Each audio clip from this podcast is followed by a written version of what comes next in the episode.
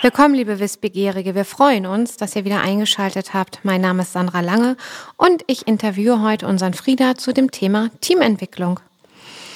Ja, dass Team Performance entscheidend für den Unternehmenserfolg ist und ein enormes Potenzial bringt, ist ja längst bekannt. Doch gleichzeitig verlangt kaum ein Thema den Führungskräften so viel ab wie die Leadership-Aufgabe und damit auch die Entwicklung des eigenen Teams.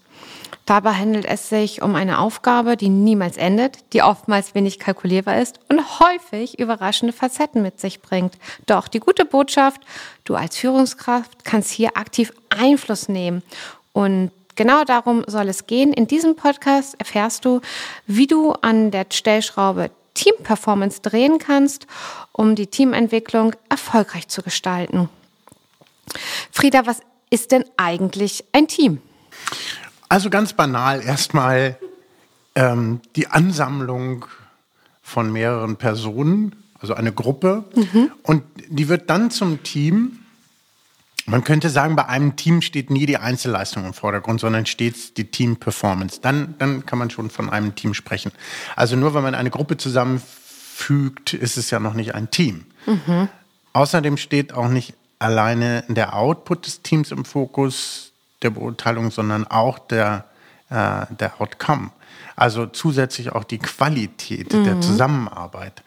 Und dann kann man, glaube ich, schon, wenn diese beiden Komponenten äh, gut zusammenpassen, kann man schon von einem Team sprechen. Mhm, okay. Und nun habe ich ein Team, doch was zeichnet denn ein ideales Team aus? Also ein ideales Team legt seinen Fokus darauf, eine Aufgabe gemeinsam zu lösen. Äh, jeder, jede leistet seinen ihren Beitrag zur Lösung und fühlt sich dann natürlich auch für das Gesamtergebnis verantwortlich. Ähm, in einem Teamverhältnis und fühlt es sich so an, äh, als ob jeder und jede selbst alle Ideen eingebracht hat. Man könnte das so unter dem Begriff Mental Ownership ähm, äh, zusammenfassen. Also man hat immer das Gefühl oder man fühlt sich auch so, dass ich habe bin für das Ergebnis verantwortlich und ich habe es auch mitentwickelt. Und es fühlt sich so an, als wäre ich ein ganz wichtiger Bestandteil dieser Entwicklung auch. Also mit anderen Worten, es ziehen auch alle an einem Strang. Und ähm, äh, dieses Ziele erreichen und Verantwortung zusammen übernehmen hat natürlich viel auch damit zu tun, wie man in einem Team aufgenommen ist und wie, ähm, wie man in einem Team integriert ist als einzelne Person. Also bin ich Bestandteil des Teams und hat das Team äh, Erwartungen an mich im positiven Sinne. Zum Beispiel, mein Team erwartet von mir, dass ich mich mit einbringe. Mein Team erwartet von mir, dass ich meine Meinung äh, kundtue. Und mein Team akzeptiert auch meine Meinung, wenn es denn auch eine andere sein sollte. Mhm. Und ähm, gibt es da Möglichkeiten, mit denen Führungskräfte den Teamgeist, den Team Spirit befeuern können, um somit dann auch die Entwicklung des Teams zu fördern? Also es ist natürlich so, dass ich als Führungskraft spiele im Grunde genommen eine unglaublich wichtige Rolle. Ob ein Team, ein Projektteam, ein Arbeitsteam, eine Arbeitsgruppe, die zum Team werden soll, erfolgreich ist. Also es gilt natürlich äh, als Moderator hier sehr stark auch, gemeinsame Ziele festzulegen äh, miteinander und da auch die Verantwortung der Mitarbeitenden mit einzuholen für die Ziele. Also wenn wir, wir hatten schon auch an anderer Stelle ähm, das Thema OKRs beispielsweise. Ähm, da ist es eben so, die Zwischenergebnisse gemeinsam zu besprechen und woran wir eben erkennen, dass wir dem Ziel näher kommen, ist eine Teamaufgabe. Aber trotzdem ist natürlich mein Einfluss als Führungskraft immens, wenn ich sage, wir müssen den Zielkorridor gemeinsam festlegen, dann eine Spielanleitung vereinbaren. Unter mhm. welchen Umständen ähm, äh, können wir hier gut zusammen agieren? Also wann bewege ich mich noch in dem Rahmen des Möglichen und wann überschreite ich rote Linien beispielsweise? Mal braucht man mehr Spielregeln und Spielanleitung, mal weniger. Mir kommt da gerade spontan noch eine Frage in den Kopf, Frieda, und zwar ähm, kann es ja sein, dass ein Mitglied eines Teams vielleicht teilweise mh, mm, Anliegen hat, die in Konkurrenz zu einem anderen Mitglied des Teams gehen können. Also wie gehe ich denn als Führungskraft mit einer konkurrierenden Situation in meinem Team um? Also wenn du überhaupt erstmal in der glücklichen Lage bist, das mitzubekommen, das äh, ist ja nicht mal äh, gesichert, dass du das mitbekommst. Du wunderst dich vielleicht erstmal nur, dass das Team nicht gut funktioniert. Mhm. Und das keine besonders guten Arbeitsergebnisse erreicht werden. Also du solltest du in der glücklichen Lage sein, das mitbekommen zu haben, dann gilt es eben überparteilich zu sein mhm. und äh, herauszumoderieren, wie können die getrennten oder sich trennenden, divergierenden äh, Interessen ähm, so weit zusammengebracht werden, dass die äh, beiden äh, Gruppenmitglieder oder Teammitglieder eben dann ähm, auch miteinander agieren können, also auch zusammenarbeiten können. Und das kann ja sein, dass es darum geht, wirklich eine Kooperation zu finden, also eine Lösung zu finden, die beiden so weit gerecht wird, dass sie sagen, damit kann ich gut leben und dann kann ich auch weiter mitmachen. Ähm, oder dass äh, Ziele auch priorisiert werden beispielsweise. Wir verfolgen erst Ziel A und verfolgen dann aber auch das Ziel B des anderen Mitarbeiters. Also da gibt es, glaube ich, viele Lösungsmöglichkeiten, wenn man es denn erstmal erkannt hat mhm. und ich bin ja auch nicht oberster Richter. Ich sollte zwar überparteilich sein, aber das Know-how und Wissen der Gruppe mit einbeziehen und mhm. durchaus äh, das auch als einen Gruppenprozess zu, zu moderieren. Ja, liebe Zuhörer, ähm, wenn ihr mehr zu dem Thema Konflikte lösen ähm, erfahren möchtet, dann hört gerne in den entsprechenden Podcast rein. Ähm, ja, Frieda, vielen Dank. Und ähm, genau wie wir ja als Individuen mit der Zeit reifen, so reifen ja auch Teams und durchlaufen in ihrem Teamlebenszyklus verschiedene Phasen. Ähm, welche unterschiedlichen äh, Teamphasen gibt es denn da eigentlich? Also diese Teamphasen sind äh, sehr bekannt und also man könnte schon fast sagen allgemein gut in, in, in, Webinaren, Seminaren und auch in der Literatur natürlich. Das sind diese oft genannten Phasen Storm, Forming, Storming, Norming und Performing. Ähm, also diese, die, die, die erste Phase, und übrigens, diese Phasen fangen immer wieder von vorne an auch. Mhm. Also es ist nicht zu Ende, dass man sagt, so ja, wunderbar, jetzt arbeiten wir alle zusammen, Friede, Freude, Eierkuchen, nun geht's mhm. weiter. Sondern das ist ein, ein fortwährender Prozess, der sich übrigens auch immer dann wieder äh, neu entwickelt, wenn sich irgendwas an der Teamkonstellation ändert. Also zum Beispiel, mhm. wenn ein neues Teammitglied dazukommt oder ein Teammitglied, die das Team verlässt ähm, dann entsteht ja ein, ein quasi gruppendynamischer Prozess mhm. und der hat natürlich immer Auswirkungen auf die Teamperformance und deswegen ist man dann gut beraten, ähm, hier genau hinzugucken. Und diese Forming-Phase ist erstmal ganz schön. Man stellt sich so aufeinander ein. Man sagt, gut, wir arrangieren uns mit der neuen Situation. Oder wenn man sich kennenlernt, dann ist man erstmal freundlich miteinander. Äh, man, man ist wahrscheinlich auch eher ein bisschen unsicher, was die bezogen auf die Aufgaben und Ziele. Und ähm, es sind eher so Fragen, und daran sieht man im Grunde genommen, dass jeder erstmal absolut willens ist, mitzumachen und in die richtige Richtung zu laufen. Die Frage, typische Fragen sind, was soll ich tun? Wofür steht unser Team? Was machen wir? Wo wollen wir hin? Also die Leistungsfähigkeit in dieser Phase ist stark eingeschränkt, aber äh, eine Leistungsbereitschaft ist erheblich da. Mhm. Jetzt kommt so ein Team langsam ins Arbeiten und Laufen und jetzt entwickeln sich so gemeinsame Nenner. Und jetzt fangen an, sich Persönlichkeiten zu zeigen. Und jetzt fangen so Machtkämpfe an. Macht- und Grabenkämpfe könnte man sagen. So, ähm, die Sandra und ich, wir gehen zusammen in die Mittagspause und wir reden über andere Teammitglieder und stellen langsam fest, dass wir beide jemanden doof finden. Und äh, dann entwickeln sich so Rollenverteilungen. Wer ist so informeller Führer in dem Team? Wer ist vielleicht der Klassenkasper? Ähm, wer ist der ewige Mahner? Dann entwickelt sich natürlich auch eine Hackordnung. Mhm. Ja und ähm, äh, wer ist wie stark, wer hält was stand. Gibt es Teammitglieder, die da ähm, vielleicht auch aufgrund ihrer fachlichen Expertise andere dominieren. Ähm, äh, also all diese Dinge passieren so in mhm. dieser Storming-Phase. Und diese Storming-Phase ähm, äh, äh, führt auch dazu, dass was du vorher sagtest, wenn es äh, unterschiedliche Ziele gibt, also gerade diese Storming-Phase führt oft dahin, dass auf einmal klarer wird, dass es Zielkonflikte gibt mhm. zwischen Einzelnen. Das können eben auch, wie wir schon mal bei Konflikten gehört haben, sowas sein wie Wahrnehmungskonflikte. Also ich sehe die Sache einfach anders als du. Das können aber eben auch zum Beispiel Zielkonflikte sein. Ich verfolge andere Ziele. Es können aber auch ähm, ähm, Ressourcenkonflikte sein. Also das heißt, ähm, es, es gibt zu wenig von etwas und ich will es genauso gerne wie du haben. Also da, und dann gewinnt hier nicht derjenige, der es sinnvollerweise hat, sondern da gewinnt eher der, der stärker ist unter Umständen. Oh, und man könnte sagen, man kommt so in der Realität an. Mhm. Und hier in dieser Phase entstehen die schlimmsten Verletzungen. Mhm. Und aus meiner Erfahrung ist es so, dass wenn hier die Führungskraft ihre Führungsaufgabe vernachlässigt in dieser Phase, dann ähm, hat sie lange was davon. Mhm. Denn ähm, es gibt, ich, ich hab, wir sind immer wieder Teams begegnet, da hat ein Mitarbeitender dann gesagt, in einer Teamentwicklung, in einer wirklich gut gemachten Teamentwicklung, ähm, du hast damals zu mir gesagt, du hast mir damals den mhm. und den Job weggenommen, du hast damals das Büro bezogen, obwohl du genau wusstest, dass ich. Und wenn man dann fragt, dann stellt man fest, dass diese Verletzungen unter Umständen tatsächlich 10 bis 15, 20 Jahre ähm, äh, her sind. Und ähm, wenn ich mich darum nicht gekümmert habe als Führungskraft, wenn ich da nicht wirklich mit Avus-Augen drauf geschaut habe und auch interveniert habe im Zweifelsfall. Ich als Führungskraft bin dafür zuständig, dass alle verletzungsfrei über den Tag kommen.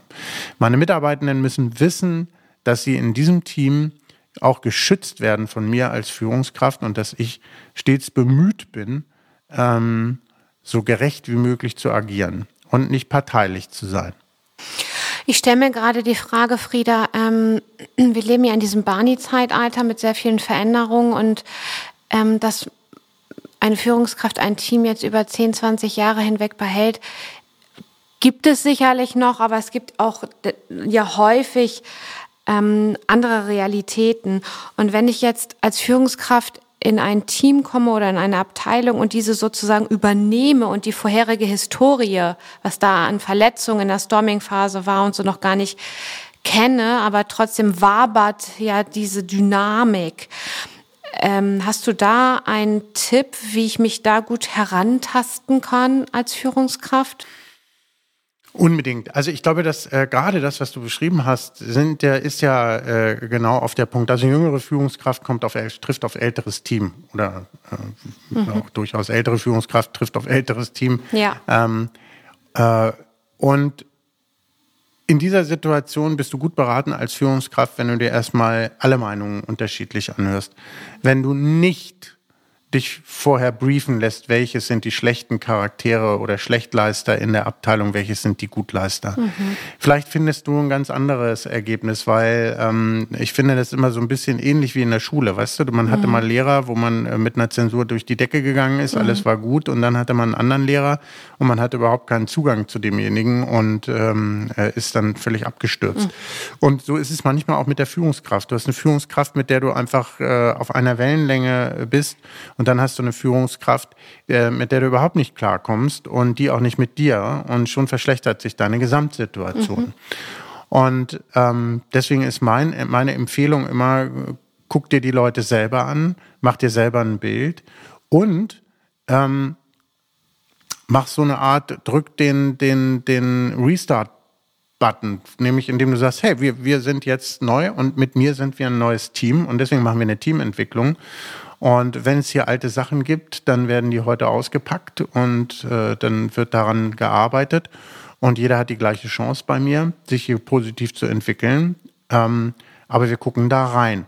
Jetzt kann es sein, dass du ein Team übernimmst, wo du wirklich, also ganz, meine ich ganz ernst, ganz, die sind Topleister, da brauchst du natürlich nicht zu intervenieren. Intervenieren musst du halt nur dann, wenn du merkst, du hast sehr, ein sehr unterschiedliches Leistungsniveau, ja. ähm, du hast einen hohen Krankheitsstand, du hast eine negative Fluktuation, also eine ungewollte Fluktuation. Das sind alles sichere Zeichen, reinzugucken in dein Team. Und nochmal, selbst du als direkter Vorgesetzter bekommst nur einen Bruchteil mhm. dessen mit, was tatsächlich an Konflikten in so einem Team unterwegs ist. Ja. Vielen Dank, Frieda. Gerne. Und wenn dann diese Storming-Phase vorbei ist, dann geht das in die Norming-Phase über. Was, was ist da so kennzeichnend? Also ich glaube, dass also erstmal ist es wirklich so, diese, diese Storming-Phase, ich kann es nur nochmal betonen, ist wichtig, die als Führungskraft zu begleiten. Und wenn ich das nicht alleine kann, was auch keine Schande ist, dann muss ich mir einen Coach holen oder einen Trainer holen, der sowas mitbegleiten kann. Denn wie gesagt, manchmal ist es auch so, dass ich selbst Teil des Systems ja bin und dann ja. mir ganz gut jemanden von außen hole. Wenn ich das aber dann äh, überstanden habe mit Blessuren, Schrammen und äh, blauen Flecken, dann gilt es eben, das Ganze zusammenzutragen und die Zielkonflikte, die ausgetragen worden sind, jetzt äh, äh, einen Strich drunter zu machen, ein Fazit zu ziehen und äh, zu sehen, wie, wie man jetzt in eine Normierung kommt. Deswegen heißt die auch Norming, die Phase. Also welche Spielregeln erstellen wir? Ähm, äh, worauf können wir uns einigen? Äh, was sind die, die Bedingungen, unter denen wir zusammenarbeiten können und wie wir auch gemeinsam arbeiten können. Also einen Gruppenvertrag aushandeln, Regeln erarbeiten und äh, klare Strukturen äh, zu bilden und eben wirklich auch das und Don'ts äh, zu, äh, zu, zu ähm, besprechen. Ähm, was wird sanktioniert, was wird gutiert, wenn man so will. An der Stelle schießen mir spontan zwei Fragen in den Kopf. Und zwar, gibt es Situationen, in denen Teams oder Abteilungen in der Storming-Phase stecken bleiben, ähm, weil du sagtest ja immer dann, wenn äh, jemand geht oder jemand Neues dazukommt, beginnt ja ein neuer gruppendynamischer Prozess. Das heißt, man startet ja dann ja immer jedes Mal mit jedem Abgang oder Zugang wieder beim Forming. Und was passiert also, wenn durch ein Wachstum, weil die Wirtschaft sich so blühend entwickelt, man immer wieder neue Leute einstellt oder eben eine Fluktuation, wenn man dann also immer wieder im, im Storming landet. Gibt es das, dass die stecken bleiben können? Ja, definitiv. Also gerade solche Teams, wo diese Verletzungen nicht ausgeräumt worden sind, das, was ich vorhin schon als Beispiel ja. meinte, du hast damals, mhm. die bleiben über Jahre, Jahrzehnte in der Storming-Phase. Mhm. Die äh, arbeiten so halblebig und äh, bringen auch Ergebnisse, aber sie sind in, weit entfernt von einem Top-Performance-Team. Mhm. Und äh, so ist es natürlich auch, wenn neue Leute dazukommen. Jetzt kommt die Sandra neu ins Team. Und Frieda und Sandra verstehen sich auf Anhieb super. Mhm. Frieda war aber vorher Best Buddy von Melanie.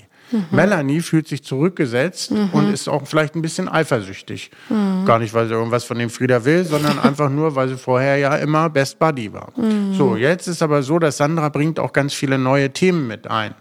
Und Melanie hat schon eine kleine Allianz geschmiedet von Leuten, die immer wieder sagen, ja, das ist doch jetzt auch nichts Neues, das ist doch auch ein alter Hut. Und Sandra mit ihrem ganzen Enthusiasmus und ihrer Freude in diesem Team angekommen zu sein, fängt langsam an, sich zurückzuziehen. Und äh, äh, äh, Frieda meint, er muss da in die Verteidigungshaltung zu gehen, was Michael gar nicht witzig findet, weil er das überhaupt nicht versteht, das ganze Spiel, was hier gerade passiert, mhm. und geht gegen Frieda. Frieda und Michael haben sich noch nie so richtig gut verstanden. Mhm. Und bam, hast du einen ich schönen. Verstehe. Oh na, Gott, oh ja. Gott, oh Gott. Und das kann so schnell ja. gehen, ähm, äh, dass da einfach neue Konstellationen entstehen, neue Rollen sich entwickeln ähm, und, und, und. Dass es auf jeden Fall immer gut ist. Ich nenne das gerne so eine Teamhygiene. Mhm durchzuziehen, wenn jemand das Team verlässt, wenn jemand neu dazukommt, wenn sich die Aufgabenstellung verändert, ähm, was auch immer es ist, Veränderung bedeutet immer mal reinzugucken, wie geht es dem Team damit. Mhm. Und deswegen muss ich nicht eine Doktorarbeit draus machen, das ist auch keine Raketenwissenschaft, sondern äh, es geht darum, das nur im, äh, im Auge zu haben und achtsam zu sein und im Zweifelsfall eben auch mal ähm, einen, einen vielleicht halbtägigen Workshop zu machen. Bei diesen alten Teams, wo so Verkrustungen da sind, da brauchst du dann halt vielleicht schon mal zwei, mhm. drei Tage, um mit denen so ein Offside zu machen und wirklich rauszugehen, Themen zu bearbeiten und zu besprechen. Aber um in die nächste Phase zu kommen, nämlich das Performing, brauchst du, ähm, brauchst du, das, brauchst du eine Teamhygiene. Mhm. Mhm. Ich würde ganz gern noch einmal ins Norming reinschauen. Da ähm, ist ja ein Kennzeichen, dass es eben dann die klaren Strukturen vorhanden sind und die Absprachen stehen. Und wenn wir das jetzt nochmal adaptieren auf die aktuelle Barney-Zeit, die ja so ein bisschen genau dem gegenübersteht, dass es eben nicht alles in klaren Strukturen gegossen ist, sondern durch die Einflüsse von außen eben alles äh, ins Wanken gehen kann. Inwiefern ist ein ist die Norming-Teamphase dadurch gefährdet oder spielt das da gar nicht mit rein? Doch natürlich durch diese äh, Zeiten, die so schwierig sind und so fragil sind und äh, ähm, äh, so viel Unsicherheit bieten, ist gerade diese Norming-Phase so wichtig, weil mhm. natürlich auch subtile Ängste ähm, zu einer Storming-Phase führen können. Mhm. Also äh, ne, du, der, der arbeitet ja nicht im Homeoffice, ne, das ist doch völlig klar. Guck mal, die Ergebnisse kommen nicht, wie auch immer. Also es sind viele Vermutungen, unterschiedliche äh, Blickwinkel da und Teams können so ins Wanken geraten. Es gibt einen starken, starken Hang zur Vereinsamung im Homeoffice momentan, also dass Leute sich da wirklich auch nicht mehr zugehörig zum Team und zum Unternehmen fühlen. Und da ist natürlich gerade das, das Norming, also äh, und Norming würde jetzt auch bedeuten hier, ähm, wie schaffe ich es, eine angstfreie Atmosphäre in diesem Team hinzukriegen? Also wie schaffe ich das, dass zum Beispiel Verletzlichkeit gezeigt werden darf?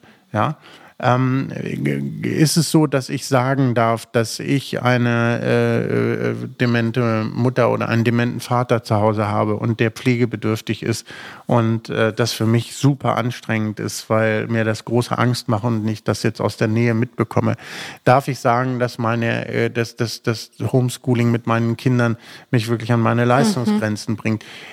Was auch immer. Darf ich sagen, dass ich ähm, die Zoom- und Teams-Funktionen nicht beherrsche und mich immer noch total schwer damit tue, wenn ich eine Online-Konferenz äh, äh, leite, dass ich die, dass das schwierig ist für mich. Ähm, wenn ich es sagen darf, dann können mir die anderen helfen. Wenn ich es nicht sagen darf, mache ich wahrscheinlich mehr Fehler und eine schlechtere Performance.